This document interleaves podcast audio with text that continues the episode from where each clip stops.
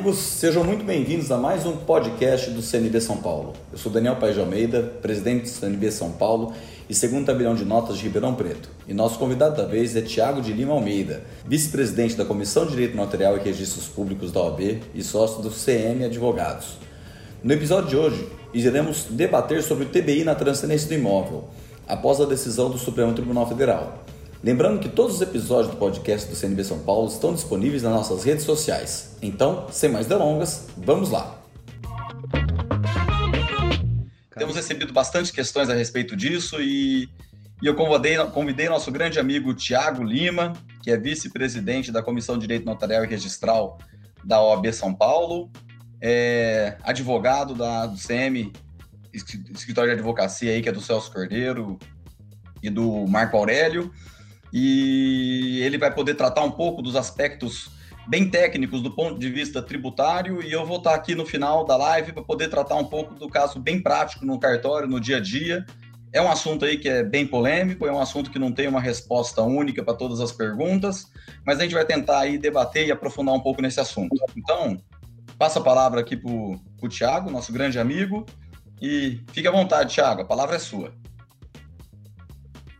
Presidente Daniel, muito obrigado pelo convite. Boa noite, boa noite a todos que acompanham essa live. Para mim é motivo de muita felicidade receber esse convite do CNB é, São Paulo e do presidente Daniel, que é um querido amigo e que, sem dúvida nenhuma, é um não só um amigo é, de bater papo, mas também um amigo de estudos e nós é, não raramente discutimos temas tributários afetos não só aí ao tabelionato, que ele é, é, o delegatário, mas também em relação a temas tributários afetos à entidade representativa de classe e o ITBI, é, a partir da repercussão geral reconhecida pelo STF, ganhou uma notariedade muito relevante especialmente no que se refere ao momento da sua incidência.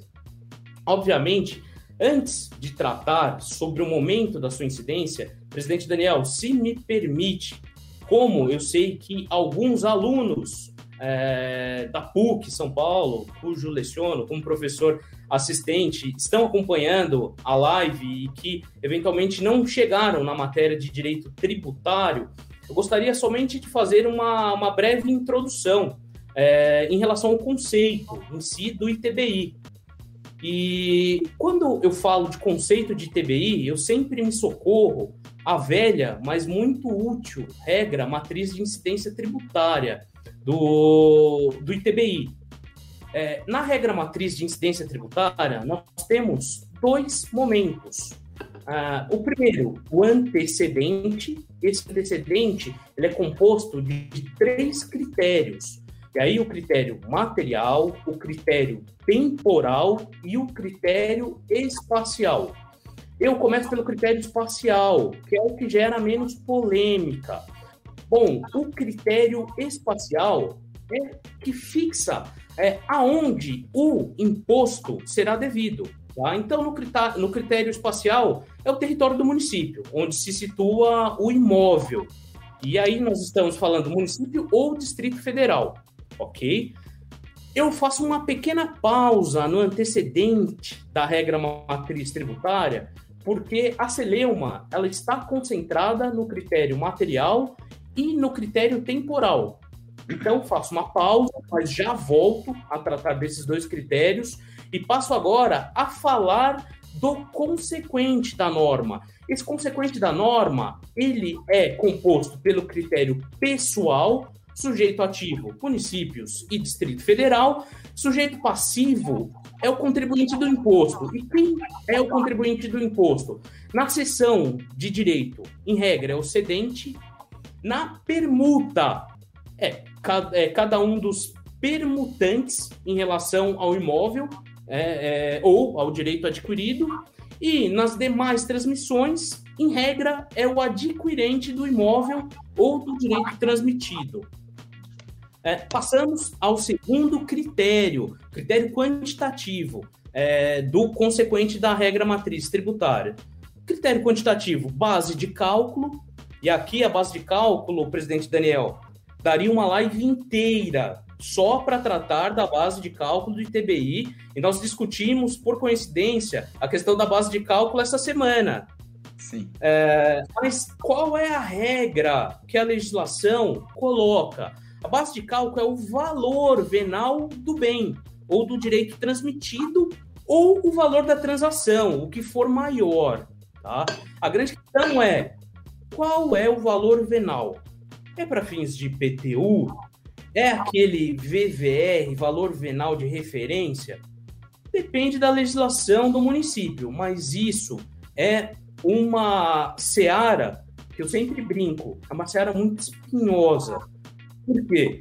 Se recolhido o ITBI com uma base de cálculo incorreta, você abre a possibilidade do município questionar não só o contribuinte, mas, vamos esquecer a celeuma do momento do recolhimento do ITBI, mas também é, questionar o tabelião e ou o registrador em função de uma eleição incorreta de base de cálculo. Por isso que eu fiz um, um, pequeno parênteses no sentido de que a base de cálculo por si só dá uma live inteira de discussões.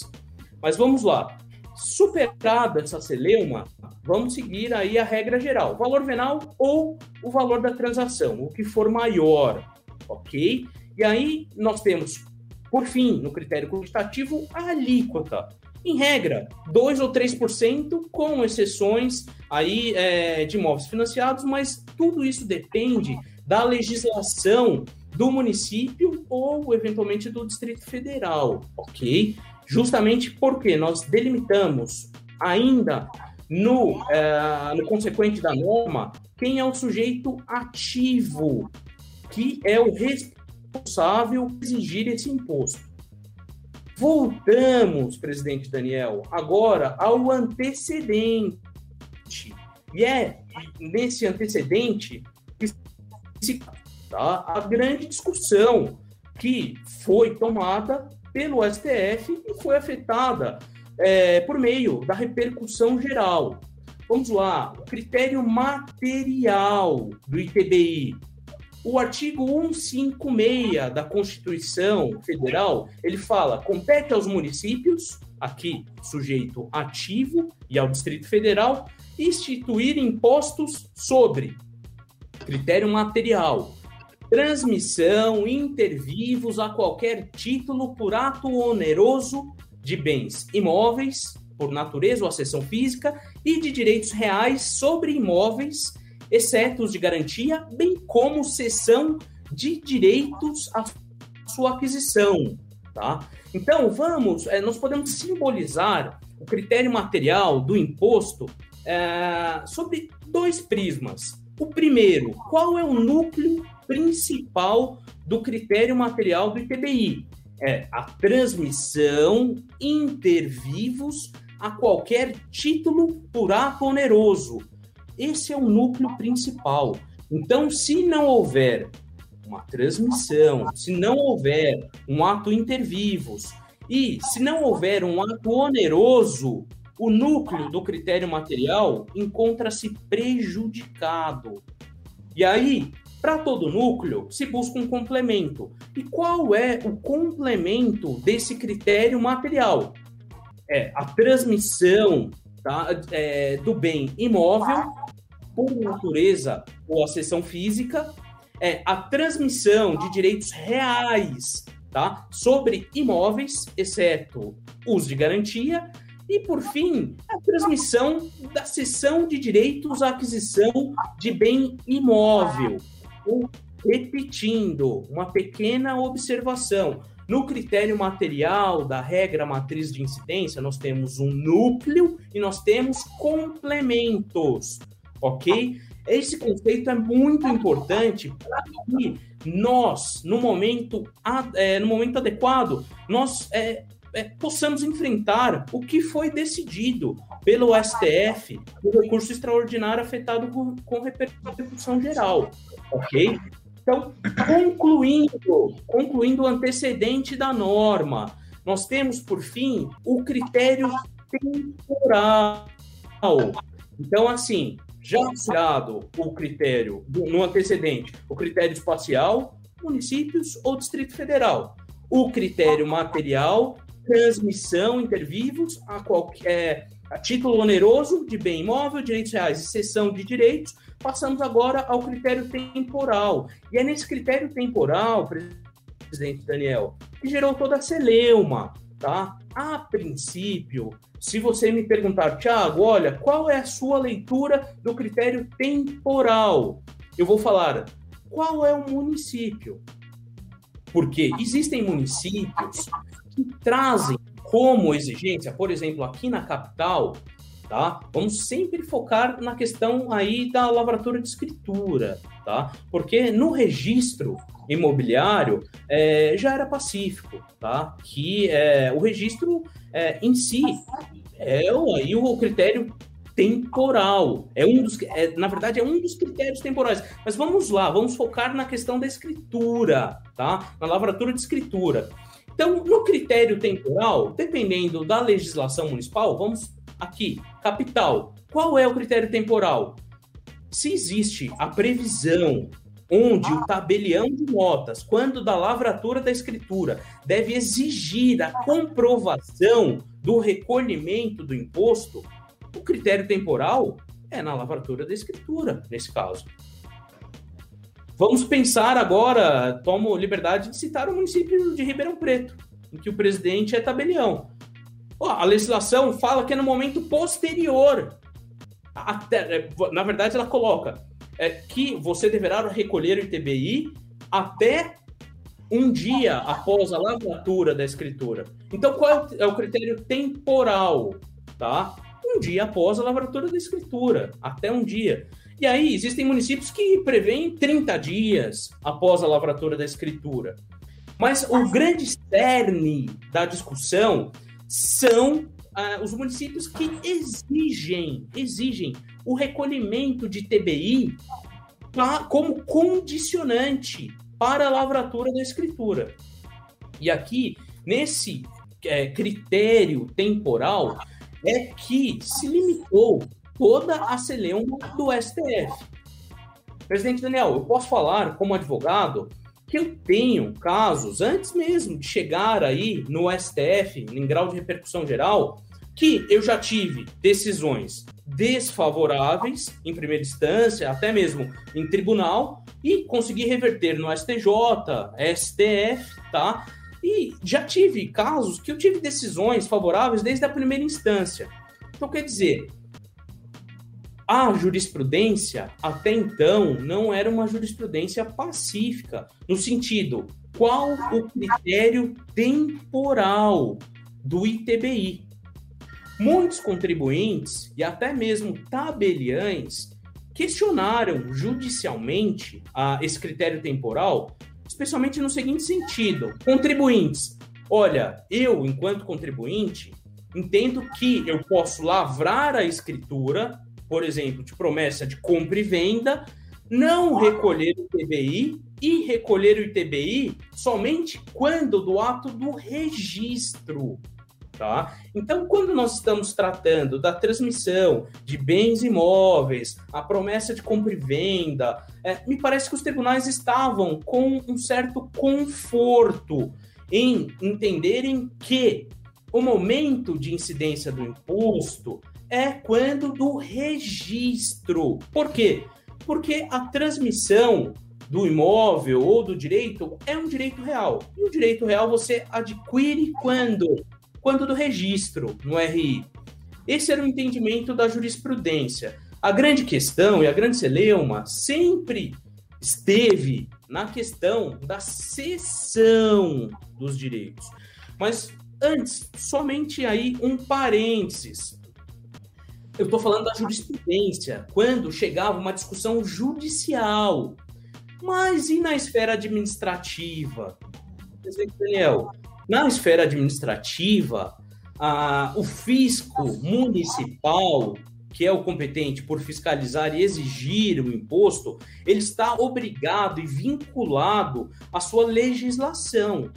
Então, se a legislação, por exemplo, aqui da capital, coloca como condição para a lavratura da escritura o recolhimento prévio do ITBI, se você não questionar essa norma judicialmente, você deve cumpri-la sob pena de responder, tá? É, aí o contribuinte responder pela ausência de recolhimento, ter que pagar multa, etc, etc.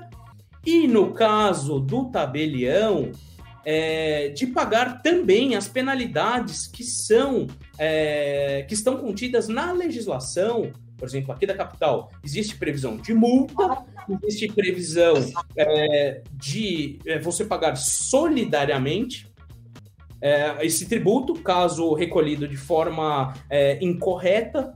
Então, quer dizer, sobre, sobre o prisma da, do critério temporal, tá? existe a preocupação não só do contribuinte, mas também do tabelião. E essa preocupação parece que foi ah, apaziguada é, por meio desse recurso extraordinário. Então, é, quando do julgamento do recurso extraordinário e afetação é, por meio da repercussão geral, presidente Daniel, eu devo ter recebido é, mais de. Olha, você é, franco, mais de 25 ligações de colegas no sentido. Olha, Tiago, que bom que a coisa foi decidida e a partir de então, eu, tabelião, vou parar de exigir o recolhimento tá, do ITBI quando da lavratura de escrituras na minha serventia. A minha pergunta foi, a minha primeira, sempre a minha per primeira pergunta foi: você é, questionou judicialmente essa exigência? O tabelião, não, não, entendo que não, não, não há necessidade.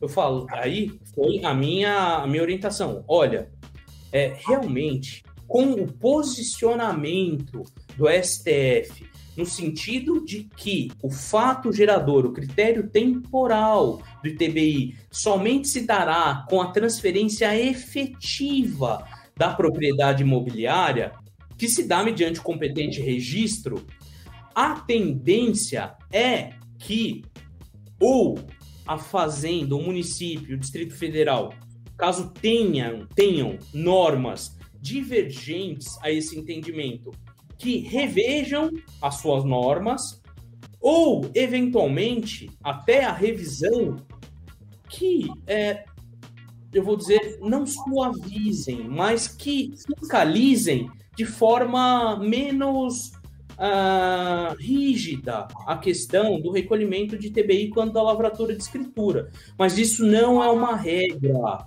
porque o recurso extraordinário afetado com repercussão geral, ele é uma jurisprudência qualificada. Ele é uma jurisprudência no sentido de orientação aos tribunais inferiores e até ao próprio STF, no sentido, olha, é, Chegou o recurso questionando, por exemplo, qual o momento de incidência do ITBI, a orientação que o STF adota como orientação formal é que o momento é a transferência efetiva da propriedade quando do competente registro. Ponto.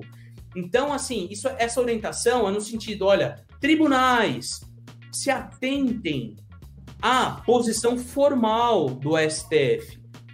Mas a jurisprudência qualificada, ela se aplica aos tribunais. Então, se eventualmente um fiscal bater na porta do tabelionato e falar: olha, eu vou aplicar a lei, porque a lei está aqui, e enquanto a lei estiver em vigor, eu estou vinculado a ela, até em função do, da, da estrita legalidade, ele pode, ele pode autuar aí o contribuinte pode eventualmente é, tentar se insurgir também contra o tabelião, restando ao tabelião ofertar a sua defesa administrativa ou, se for o caso, já partir para a defesa judicial e, nessa esfera judicial, com a repercussão geral, é, é, gozar da certa tranquilidade que o, o entendimento do STF trouxe no, no, que se refere, obviamente, na, no critério temporal. A gente não está falando que o STF decidiu, tá, presidente Daniel, sobre a celeuma de base de cálculo do TBI. Não, ele somente decidiu que, em regra, em regra, a incidência do imposto ocorre na transferência efetiva da propriedade.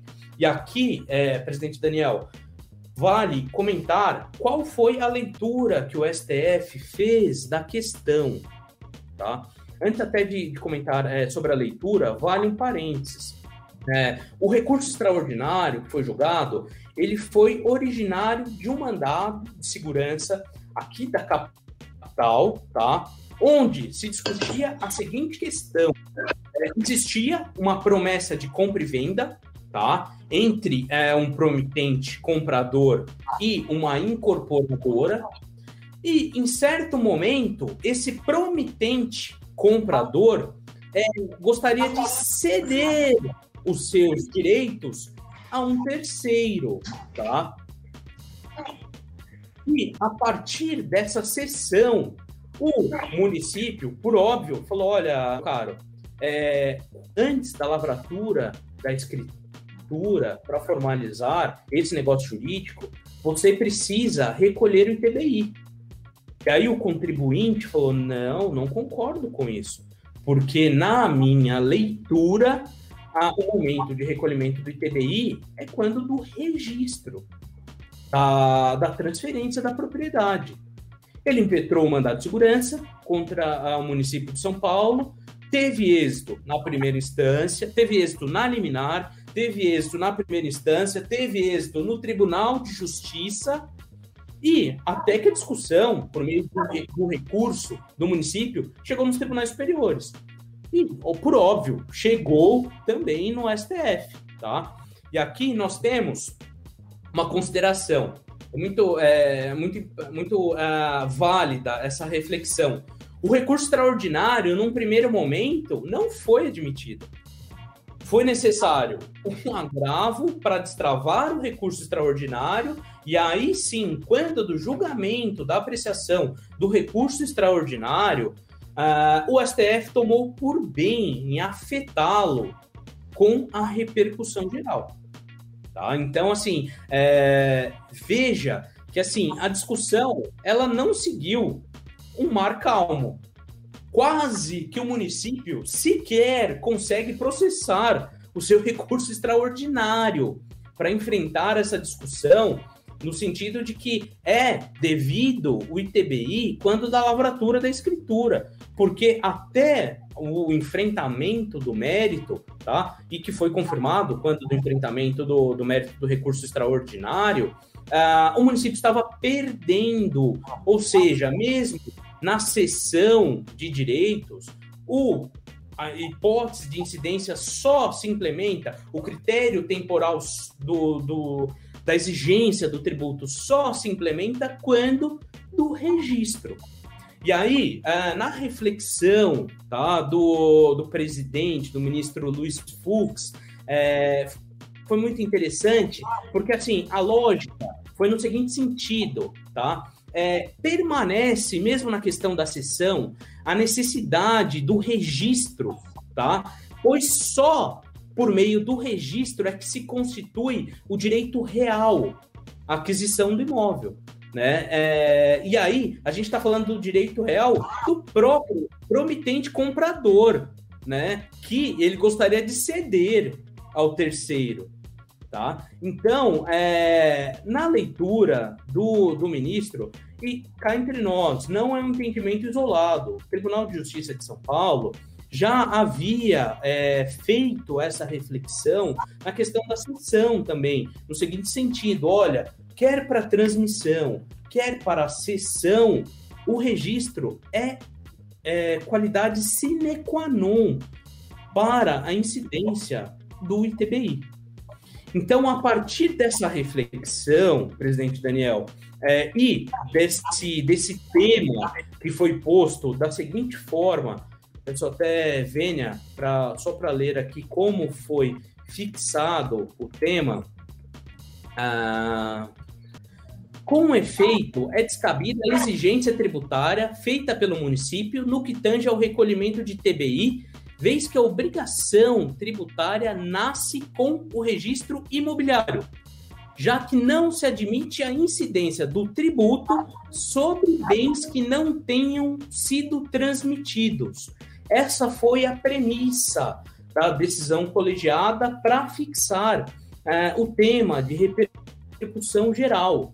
Por óbvio, por óbvio que a partir dessa decisão, o município entrou com embargos declaratórios questionando uma série de pontos. Mas, como principal ponto, e que foi o, ponto também de mérito, que ele já trazia tanto na apelação quanto no recurso extraordinário, enfim, é, no, no, sentido. É, desculpa, presidente Daniel, você queria falar alguma coisa? Não, não, não.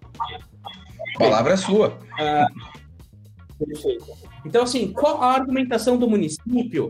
Ela se é, concentra no seguinte ponto. Quando nós estamos tratando de sessão, tá? Nós estamos tratando não de um direito real, um direito obrigacional. E aí, se nós estamos no campo do direito obrigacional, em tese, nós fugiríamos da exigência do Código Civil, artigo 1225, que fala que o direito real, é, que fala na, na questão do promitente comprador, né, que é direito real, tá? É, esse direito do promitente comprador. No 1227, fala que o direito real somente é, se transfere na, no registro, no cartório de registro de imóveis. No 1245, também, que fala que transfere-se entre vivos a propriedade mediante o registro do título translativo no registro de imóveis e aqui, é, só um, um pequeno adendo. No parágrafo 1 do 1245, ele fala assim: enquanto não se registrar o título translativo, o alienante continua a ser havido como dono. Nos debates que envolveram os ministros, quando da discussão de mérito, eles se apegaram muito nessa disposição desse parágrafo primeiro. Porque, é, segundo a leitura deles, é, foi o seguinte sentido: vamos lá, se não registrar, o alienante continua como dono, mesmo tendo, por exemplo, é, firmado uma escritura de compra e venda, mesmo eventualmente tendo feito uma cessão de direitos. Então, eles se apegaram muito nessa disposição, porque enquanto não se registrar, o alienante ainda é o dono para fins de direito, para fins do que estabelece o Código Civil. E aqui, para coroar toda a discussão do STF, também se abordou o artigo 1417, que fala que, mediante, é, mediante promessa de compra e venda, né, em que não se pactua arrependimento, por óbvio, né, celebrada por instrumento público ou particular, né, e registrada no cartório, registrada no cartório de registro de imóveis, tá, adquire o promitente comprador o direito real à aquisição do imóvel. Perceba aqui, presidente Daniel, que 1417 trata especificamente de uma promessa, tá? mas ele condiciona a aquisição tá, é, do direito, o direito real, a aquisição do imóvel ao registro. Então, na leitura que foi é, a predominante quando do, do julgamento do recurso extraordinário, é, ficou decidido que, é, independente de ser ou não uma cessão de direitos, necessária se faz, necessário se faz o registro. Porque, mesmo sendo uma sessão, nós estamos tratando de direitos reais e não direitos obrigacionais, por força do Código Civil. É óbvio que aí já me perguntaram também, fala, Thiago, é, e se por acaso é, for concedido, por exemplo, ah, forem concedidos efeitos infringentes aos embargos declaratórios, no sentido de modificar a decisão proferida no STF? Olha, é possível. No direito, isso é possível. Agora, enquanto advogado, enquanto estudioso da tese, eu acredito que ah, essa possibilidade ela é remota. Remota porque, apesar da insurgência do município, no sentido de que, olha, não existe no STF é, jurisprudência dominante no que se refere à cessão, somente aí a, a transferência do imóvel, tá? É, é, a município chega a argumentar isso. Então, se não existe é, jurisprudência dominante, existe todo um rito para se afetar o recurso, tá? É, com repercussão geral. E esse rito, em tese, é, no aspecto formal, não foi respeitado. Então ele coloca isso no, nos embargos declaratórios. Mas eu acho que, é, deixando de lado essa questão formal, essa questão procedimental, quanto ao mérito, me desculpem aí quem entende ao contrário, quanto ao mérito, eu acho que o STF apreciou a questão da sessão. Me desculpem, mas eu acho que apreciou. Eu ouvi de colegas gabaritadíssimos que, olha, eu entendo que o STF não apreciou a questão da sessão. Ele se limitou à hipótese da transferência do imóvel. Mas eu acho que não. Eu acho que não, porque uh, o voto vencedor tá, é, do ministro Luiz Fux, ele fala que para você fazer a sessão, primeiro você tem que ser proprietário. E a propriedade você só alcança quando do registro imobiliário. Então, acho que, literalmente, é, a gente brinca no direito. Não é que ele colocou um pé no mérito, ele colocou os dois pés no mérito da questão da sessão. E, e a própria discussão do município que ela passou né, aí pelo Tribunal de Justiça, é, o tribunal apreciou isso também. É óbvio que o tribunal pode ter utilizado uma jurisprudência que fala, olha, a, o, o critério temporal do ITBI é a transferência, é, desculpa, é o registro. Mas tudo bem, aí a jurisprudência fala da transferência, né? Aí, é, ok, mas é, o registro por si só, ele não se limita aí à transferência diante da análise que eu fiz e que é, acredito que tenha sido é, a mesma análise do STF, quando você enfrenta o critério material tá, da regra matriz de incidência tributária do ITBI e delimita o núcleo indispensável para a incidência do ITBI, que a gente está falando que é uma transmissão intervivos onerosa. Ponto. E aí, como acontece a transmissão? tá? Numa interpretação sistemática por meio do Código Civil, quando a gente está falando de imóveis ou direitos, a gente está falando é, do registro, tá? Da necessidade do registro. Então, é, aí você me pergunta, eu sempre gosto é, nas, nas, minhas aulas é, de trazer efeito, é, de trazer é, exemplos concretos. Por exemplo, ah, vamos lá, eu tenho um caso no escritório onde se questiona a incidência de TBI né, no excesso de meação, por exemplo, tá?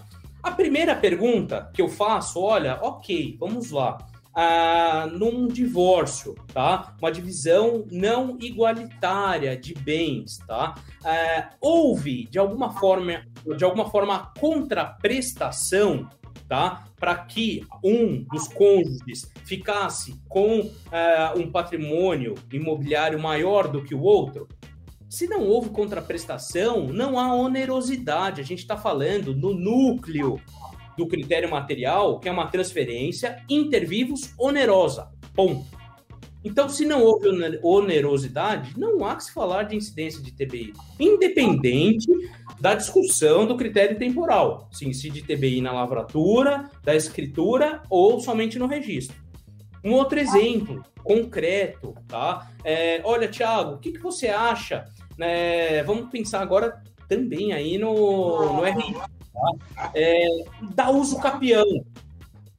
Quando dá uso capião, incide ou não ITBI? É uma discussão espinhosa.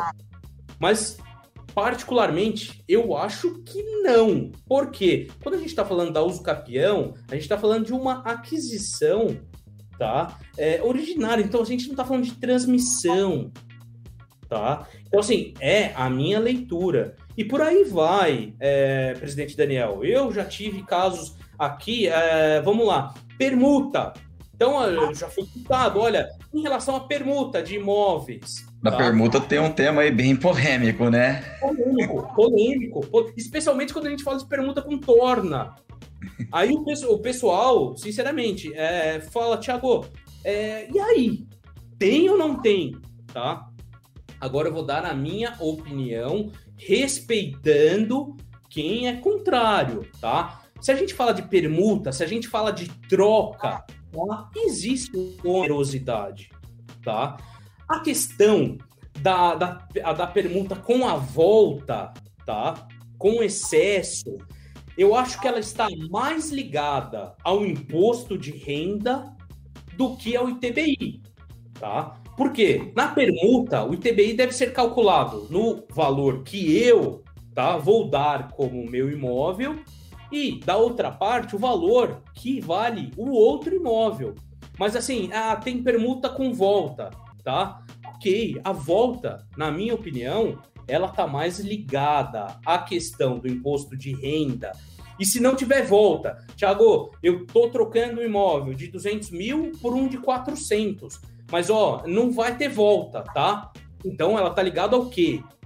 Uma questão de ITCMD, não de TBI em si, no que se refere à diferença. De TBI também, porque cada um vai pagar em relação ao valor do imóvel. Mas vamos pensar, quem recebe o imóvel com valor superior, eu acho que ele tem que se preocupar mais com a incidência do ITCMD, tá? E aí o D, doação, tá? Transferência por ato não oneroso, tá? Do que com o ITBI em si, em relação a essa diferença, tá? Mas eu, eu sei, presidente Daniel, que essa discussão é uma discussão que, olha, grandes juristas, professores tá, da minha academia, até hoje não chegaram a uma conclusão pacífica, tá? Na, na questão da permuta. E aí por aí vai. A gente está falando, enfim, é, também da base de cálculo que eu falei que caberia uma live completa, tá? Então vamos. Eu acho que é isso. Eu acho que é isso. É, agora, é, até peço desculpas, me alonguei demais. É, porque senão a gente não vai ter tempo aqui para as perguntas, sem então. Dúvida, sem dúvida, mas assim, eu achei importante trazer todo esse contexto, porque muita gente que procurou, inclusive aí colegas, tá, tabeliães, registradores, muita gente aqui, eu faço até uma última consideração, o IRIB fez uma nota no seguinte sentido, olha, é, registradores, enquanto a legislação tá, estiver posta, independente do, da, do julgado por meio de repercussão geral, siga, sigam a legislação. E aí, aí muita gente falou, Tiago, olha que absurdo. Mas não é um absurdo. Não é um absurdo. A gente criou uma jurisprudência qualificada. Essa jurisprudência qualificada, em tese, ela surte um efeito automático para as partes que motivaram o recurso que foi apreciado. Ele não surte um efeito automático erga omnes. Isso só seria é, conquistado por meio de uma ADI, enfim, tá? pelos remédios constitucionais que são agraciados com esse efeito erga omnes.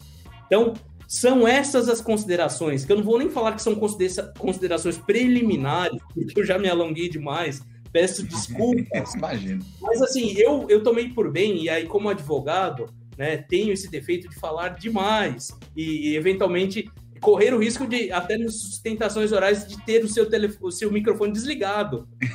Mas aqui, o, aqui o telefone é seu. e... Mas vamos, vamos. Sem querer cortar o seu, o seu microfone, que a palavra era toda sua e você tem total liberdade aí. E e a, e a questão técnica sua foi, no, no meu entendimento, irrepreensível. Eu acho que, trocando em miúdos e tentando resumir isso de uma maneira bem objetiva, a decisão do STF ela não reconheceu, declarou a inconstitucionalidade de todas as legislações municipais do Brasil.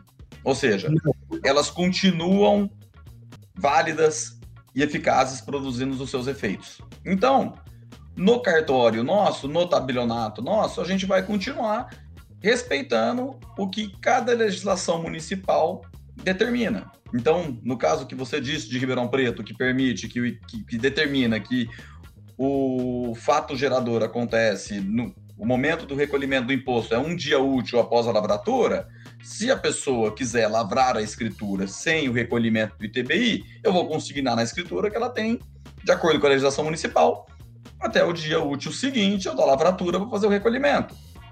Se é um município que determina que o imposto será recolhido no momento do registro, como acontece em diversos municípios, eu vou poder lavrar a escritura sem o recolhimento desse imposto.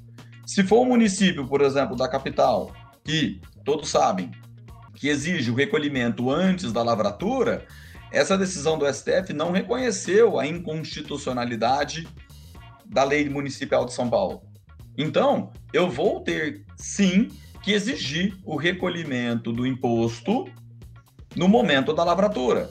E se tiver uma cessão de direitos aquisitivos dentro da escritura, eu também vou ter que exigir o recolhimento dos dois, tanto do ITBI da cessão quanto do ITBI do, da escritura de compra e venda. Então, eu acho que se as pessoas conseguirem. Nesse ponto, até peço desculpas de interrompê-lo, é, qual foi a orientação que eu dei para diversos colegas, tá? É, olha, se vocês não quiserem judicializar a questão e de alguma forma afastar o risco de uma autuação, tá? por exemplo, por uma multa por não ter exigido o tributo quando da lavratura da escritura, que façam uma consulta formal, tragam o entendimento do STF, que foi fixado em repercussão geral, e dependendo da solução, se ela for contrária ao entendimento firmado no STF, que aí sim busquem tá, no judiciário uma solução, buscando, obviamente, que a decisão do STF ela atinja também o seu caso concreto. Então foi essa orientação, porque é, eu acredito, cá entre nós, e já registrei isso no início da minha fala, as, as legislações municipais, em algum momento, tá, elas vão rever o conceito tá? É, do critério temporal do ITBI. Sabe por quê? Por um motivo muito simples. Se elas continuarem autuando os contribuintes, autuando eventualmente os tabeliães, elas vão, a tendência é que elas percam todas as demandas no judiciário. Por quê? Porque o judiciário está vinculado à jurisprudência dominante e ao entendimento que foi tá, materializado na repercussão geral. Então, nenhum administrador público vai querer ficar perdendo dinheiro em sucumbência, tá? Sabendo qual é a, o resultado provável numa discussão, ou seja, o contribuinte vai ganhar. Então, a tendência é que é, as normas, as legislações que conflitem com o entendimento do STF, em algum momento sejam revistas. Mas até a revisão, tá? A norma está posta e o fiscal, pelo princípio da legalidade estrita, deve aplicá-la. Ponto. Essa é a orientação mais cautelosa, presidente Daniel. Não, perfeito. E essa é a recomendação que todas as instituições de classe, pelo menos por hora, têm se, se filiado, né? Então, é, é bem simples. Como a decisão do STF não reconheceu a inconstitucionalidade de todas as leis municipais, a gente continua observando, sim, no âmbito administrativo, ou seja, na atuação como tabelião ou como registrador, todas as legislações municipais. Então, a orientação do IRIB, da ARISP, enfim, de todas as instituições, do ponto de vista estritamente técnico, está totalmente correta e de acordo com o meu entendimento sobre essa matéria. Agora a gente podia ir um pouco para as perguntas, que eu acho que tem muitas perguntas aqui, temos alguns grandes e, colegas e... assistindo a live, o doutor Jacomina, a Priscila Gapito, que eu aproveito até para mandar um, Um abraço. Um grande abraço, Jacomino, Priscila. E, e o Sandro, por exemplo, foi o que fez a, a primeira pergunta, nosso amigo Sandro, lá de Campinas. Que Querido amigo, abraço, ele, Sandro. Ele trata justamente dessa situação, ou seja, a pergunta dele foi perfeitamente respondida pelo, pelo Tiago, que ele trata que existe jurisprudência determinante do STF sobre essa situação, em que o ITBI somente é devido a partir da transferência da propriedade efetivada mediante o registro em cartório, apesar de a lei municipal obrigar o pagamento desse imposto. Ou seja, a lei municipal de Campinas se exige o pagamento, eu não sei como que é Campinas, mas se a lei municipal de Campinas exigir o pagamento antes da lavratura, você deve sim recolher o ITBI antes da lavratura. Se for como em Ribeirão Preto, eu tenho que orientar o adquirente de que ele não efetuando o pagamento do ITBI no dia seguinte ao da lavratura, ele vai ter que recolher o ITBI com multa e juros no momento que ele apresentar a escritura para registro.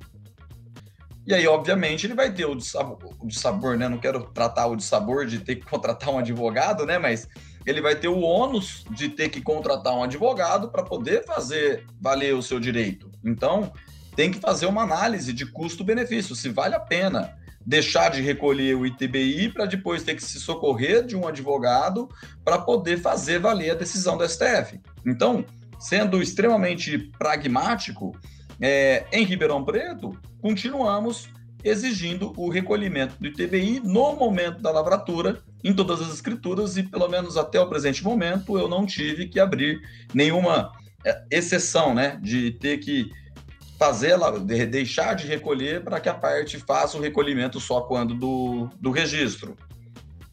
Então, uma outra pergunta é devido ITBI na sessão de compromisso registrado?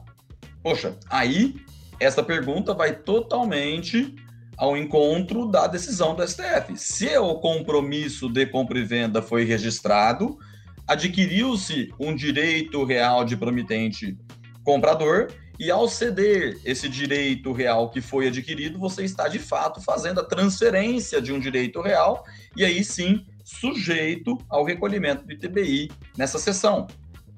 Perfeito, Tiago? Perfeito, perfeito. Perfeito. Agora, eu vou trazer aqui uma pergunta bem capciosa, que é do Sérgio Jacomino, que sempre vem com, com grandes temas, e eu vou até te dar a honra de conceder a palavra para respondê-la, mas ó, deixe uma questão para o nosso querido professor, e nos casos em que eu e nos casos em que o registro ostenta o caráter meramente declaratório, não constitutivo do direito real. Quando o tempo do, recolhi... Quando o tempo do recolhimento nos casos de divisão, por exemplo? Bom, na verdade, na verdade, assim, é, é, Jacomino, perdemos a amizade a partir de agora, tá? Somos meros colegas. Brincadeira, o Jacomino é sempre aí é, é, um, uma pessoa super preparada, tecnicamente, é uma pessoa que eu admiro muito. Mas enfim, eu acredito que assim, se não há tá? A transferência do direito real não há incidência é, do ITBI. Então, se você não transferiu a propriedade, tá? É, você não deu aso à incidência do ITBI. É a minha leitura, óbvio, que eu sei que existem pessoas que entendem que não, a partir do momento que você é, colocou o documento no RI, você já está devendo ITBI. Mas eu acho que não. Vamos entender aí o núcleo duro do critério material. Se a gente está falando de transferência intervivos, onerosa, de bens imóveis, direitos, etc. Então, a transferência é condição sine qua non, tá? Para a incidência do, do ITBI, na e minha se, leitura. É, e se me permite, e peço desculpas se eu não compreendi o exemplo da maneira correta, mas, por exemplo, num imóvel, por exemplo, de 2 mil metros quadrados, do qual eu e o Tiago somos condôminos. Eu não sei se essa divisão que ele está se referindo na pergunta seria aquele, aquela situação em que eu e o Tiago decidimos por bem fazer uma divisão desse imóvel, transformar esse imóvel em dois novos imóveis de mil metros quadrados e cada qual agora ficar proprietário de um único imóvel. Eu me filio ao entendimento do Tiago porque eu não entendo que está havendo uma transmissão O que está havendo, na verdade, é apenas uma extremação, tanto é que não vai ter uma reposição patrimonial minha em favor do Thiago e vice-versa. Então, numa situação como essa, a gente estaria apenas fazendo uma divisão, eu estaria extremando, determinando os 50% que eu tinha no imóvel de 2 mil, agora será 100% de um imóvel de mil. Ou seja, eu não estou tendo acréscimo patrimonial, não tem reposição patrimonial. E se não tem reposição patrimonial, não tem transferência patrimonial, não há que se falar na incidência do, do ITBI. Pelo menos. É, vamos pensar também num, num, caso um pouquinho mais complexo que é, se discute muito. Eu integralizei um bem tá, numa pessoa jurídica. Tá? Integralizei o bem. Em algum momento, eu quero desintegralizar. Eu quero voltar esse imóvel, né, bem imóvel, no caso. Eu integralizei o bem imóvel numa pessoa jurídica, agora eu quero desintegralizar. Essa desintegralização incidiria em TBI? É uma discussão espinhosa também, tá? Uma discussão espinhosa. É, existe é, entendimento jurisprudencial que sim, que não, tá? Eu, particularmente, me filio ao entendimento que não incidiria ITBI na desintegralização, tá? Porque a gente está falando, tá, que um mesmo proprietário ele de alguma forma reduziu o capital e, e entre aspas, ele trouxe para si o imóvel que ele integralizou, tá? Então eu acho que aqui não há é, uma transferência onerosa do bem, mas é o meu entendimento respeitando aí é, quem entende de forma diversa. E até um entendimento curioso que eu já tive em situações em alguns municípios, que o município entende que se a desintegralização está voltando para aquele que integralizou, que aí não incide. Mas se estiver desintegralizando para um outro sócio, aí haveria a incidência. E nessas situações, como nós somos apenas, estamos no âmbito administrativo, a gente não precisa e não deve entrar nessa celeuma jurídica e simplesmente submeter ao entendimento do fisco e respeitar o entendimento do fisco. A gente não precisa entrar nessa celeuma, isso é um problema dos advogados, né? o fisco exige, tá? A maioria, a maioria dos municípios exigem aí a, a o ITBI nesse momento. Ribeirão, em Ribeirão Preto, às vezes que eu fiz quando voltou para o proprietário, que havia feito a integralização, ele conseguiu administrativamente reconhecer a, a não incidência. Perfeito, perfeito. Mas, mas há, há uma discussão. há necessidade da discussão, não é automático. Perfeito. Uma outra pergunta aqui. Dois imóveis, valor equivalente. Ambos de dois coproprietários. Na permuta da cota parte sem torna. Incide ITBI? Bom, se me permite, Tiago, quando eu tenho dois imóveis, então eu e o Thiago somos donos de dois imóveis, eu com 50% em um e ele com 50% no outro, e no segundo imóvel na mesma situação. E estamos agora fazendo uma permuta de partes ideais, do qual eu vou ser proprietário de um imóvel na integralidade e ele proprietário de outro imóvel na integralidade. Diferentemente da divisão, que foi o exemplo que a gente deu na outra pergunta, aqui sim está havendo uma transmissão de patrimônio, ou seja, eu estou transmitindo 50% do, do imóvel A para o Tiago e estou recebendo 50% do imóvel B do Tiago. Então, havendo esta transmissão imobiliária, obviamente haverá a incidência do ITBI. De acordo. Entendo Perfeito. Aí a pergunta fica mais capciosa quando a gente está tratando de uma partilha, né? De um divórcio.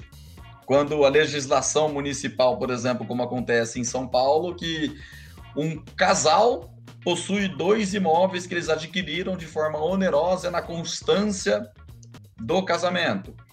E aí eles não têm 50% de cada um dos imóveis, eles têm 50% de uma universalidade de direitos que engloba não só os imóveis, como contas bancárias, carros, enfim, todo o patrimônio. E quando está fazendo, se fazendo a partilha deste patrimônio, e um dos cônjuges vai ficar com um imóvel e o outro cônjuge vai ficar com outro imóvel. Aí a minha, a minha análise é bem simples. Do ponto de vista material, não está havendo transmissão patrimonial, está havendo uma extremação de patrimônio, está havendo uma divisão de patrimônio, do qual eu tinha, supondo um patrimônio de um milhão de reais composto por dois imóveis de 500 mil reais. Eu não tenho 50%, 250, é, 250 mil em cada um dos imóveis, eu tenho 500 mil do todo.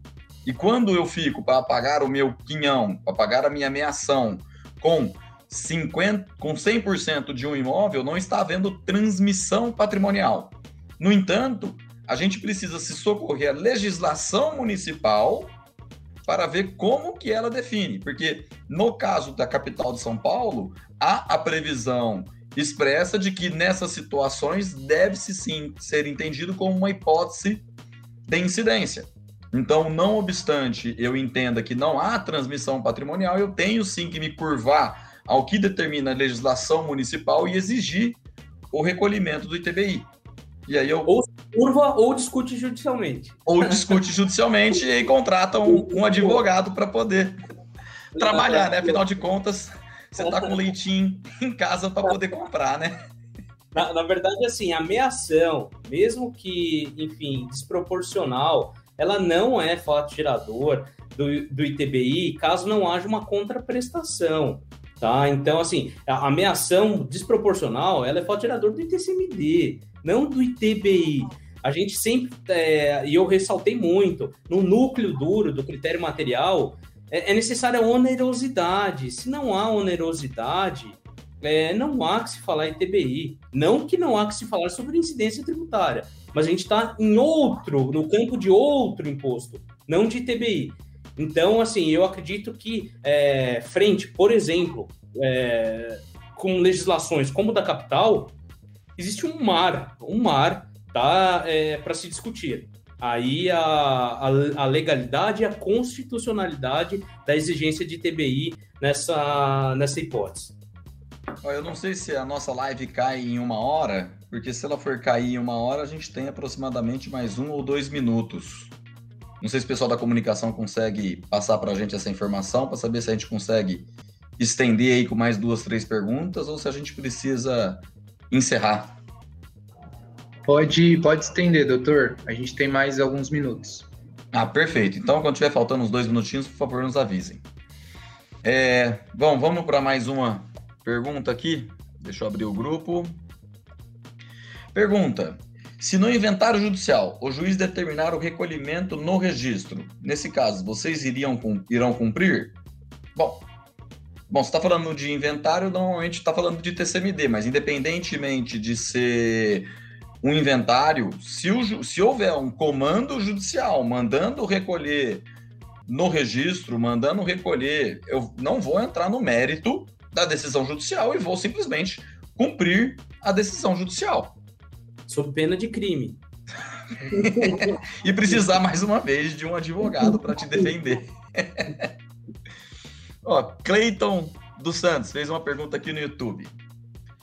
Se as partes atribuem 200 mil valores iguais e apenas o valor de referência é diferente, ou seja, um de 250, outro de 350, entendo que não deveria ter recolhimento de TCMD, pois alguns registros de imóveis devolvem solicitando o recolhimento do ITCMD, sendo que já foi recolhido o ITBI do ato intervivos. Bom, se me permite, gostaria inclusive de ouvir a sua opinião a respeito disso, mas vou me antecipar antes que você use argumentos sólidos e me convença do contrário. mas ó, eu particularmente eu não concordo com essa decisão administrativa que houve aqui no estado de São Paulo, que quando há uma permuta de imóveis sem torna que tem-se às vezes entendido que a diferença dos valores venais pode ensejar uma doação entre as partes. Então, se foi atribuído o mesmo valor para os dois imóveis e não há uma reposição patrimonial entre as partes, eu entendo que não há que se falar em ITCMD. Então, você pega uma situação que acaba sendo muito comum. Então, por exemplo, você pega um imóvel do centro que a pessoa adquiriu lá atrás e está lançado no imposto de renda daquela pessoa, por exemplo, por 200 mil reais e tem um valor venal de 400, 500 mil, que é o que acontece aqui em Ribeirão Preto. E às vezes você pega um imóvel numa parte nova da cidade, um terreno que o valor venal às vezes é lá embaixo, mas o valor de mercado do imóvel é 500 mil reais. E aí você tem um total descasamento de valores que constam no imposto de renda com valores venais e você tem um, no mercado um valor correto dos dois bens que são equivalentes. E você está fazendo agora uma permuta sem torna. Poxa, não tem, é, não, não, não, consigo entender a racionalidade de se exigir, exigir eventual recolhimento de ITCMD numa situação dessa. Até porque, supondo que esteja fazendo uma permuta entre pai e filho com anuência dos demais irmãos. Essa, esse ITCMD, ele sairia da disponível ou da legítima? Porque se você está falando de doação, então, no meu entendimento, se você está fazendo uma atribuição de valores e a atribuição é a mesma, não há que se falar em ITCMD. Poxa, mas as partes estão fazendo uma simulação, porque na verdade está tendo uma doação. Olha, se está tendo uma simulação, se está tendo uma doação, aí é um problema do fisco de fazer uma fiscalização e uma autuação para poder discutir se realmente é uma simulação. Mas eu não posso partir da premissa que as pessoas estão fazendo uma simulação para poder exigir um recolhimento de TCMD. Então, com todo o respeito a quem entende de forma diferente, eu não consigo entender aonde que haveria uma incidência de TCMD. E eu, mas eu gostaria muito de ouvir a opinião do, do Tiago a respeito desse tema que é bem polêmico. Presidente Daniel, simulação é simulação, fraude é fraude, então assim, e, é, e simulação e fraude não se presumem, tá? Então assim, isso é uma máxima do direito. Eu sigo inteiramente o que você colocou, tá? É, obviamente, se nós estivermos aí é, num, numa situação de simulação de fraude, com razão, o fisco, para questionar tá, a incidência de tal qual tributo, no caso o ITCMD. Mas caso não estejamos nessa situação, tá? É, e eu já tenho, eu tive casos aqui no escritório que tive que discutir aí essa exigência tributária, é, eu acho que o contribuinte tem total direito de não recolher o ITCMD nesse caso. Total direito. Perfeito. Uma pergunta aqui do João Massoneto, grande coordenador de um grupo aí de 250 tabeliães. Não sei se já falaram, mas a questão é a seguinte: a questão do ITBI no distrato, seja antes do registro ou após. Eu acho que a, a exposição do Tiago responde essa pergunta com muita tranquilidade. Ou seja, se eu fiz um distrato e esse distrato se está se efetivando antes do registro da propriedade, do registro da compra e venda, pelo entendimento do STF, não há que se falar em incidência de TBI.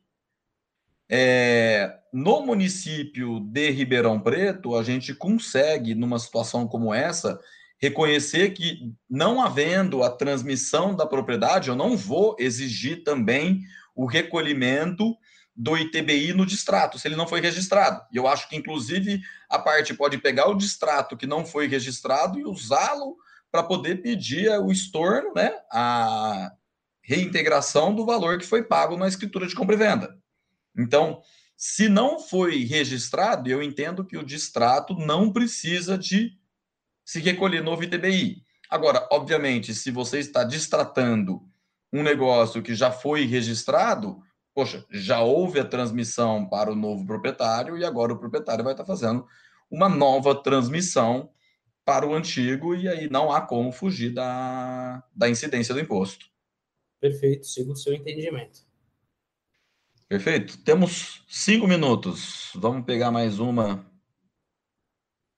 pergunta.